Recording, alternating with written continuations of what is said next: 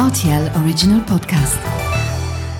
Salut, c'est Mathieu Lopez. Bienvenue pour votre journal du sport de ce lundi 19 février 2024. En Ligue 1, le FC continue à sombrer après avoir disputé sa 22e journée de championnat dimanche après-midi à Montpellier. Score final 3 buts à 0 en faveur des Héroltais.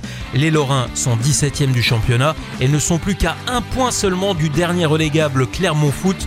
La prochaine journée risque d'être fastidieuse pour le FC qui recevra Lyon désormais en pleine ascension. Dans les autres matchs de Ligue 1, on retiendra la victoire de Paris 2 à 0 samedi soir sur le terrain du FC Nantes. Les Parisiens leaders prennent leur envol avec 14 points d'avance sur le deuxième Nice. Et nos voisins de Strasbourg ont largement plié contre l'Orient en perdant 3 buts à 1. Les Alsaciens sont dixièmes de Ligue 1.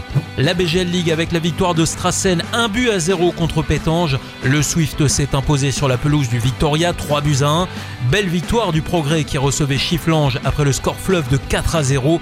Wiltz a été pris au piège par le visiteur Merch, défaite 1-0. Le Racing Union est toujours en souffrance avec une défaite 3-0 contre le F91.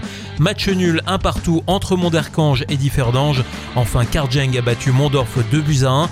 Au tableau, Differdange est en tête malgré son match nul du week-end. Le F91 est deuxième devant Esperange. En biathlon, Justine Brezas-Boucher devient championne du monde de la Mastart et décroche une sixième médaille d'or française. Lou Jean Monod, sa compatriote, figure également sur le podium à la troisième place.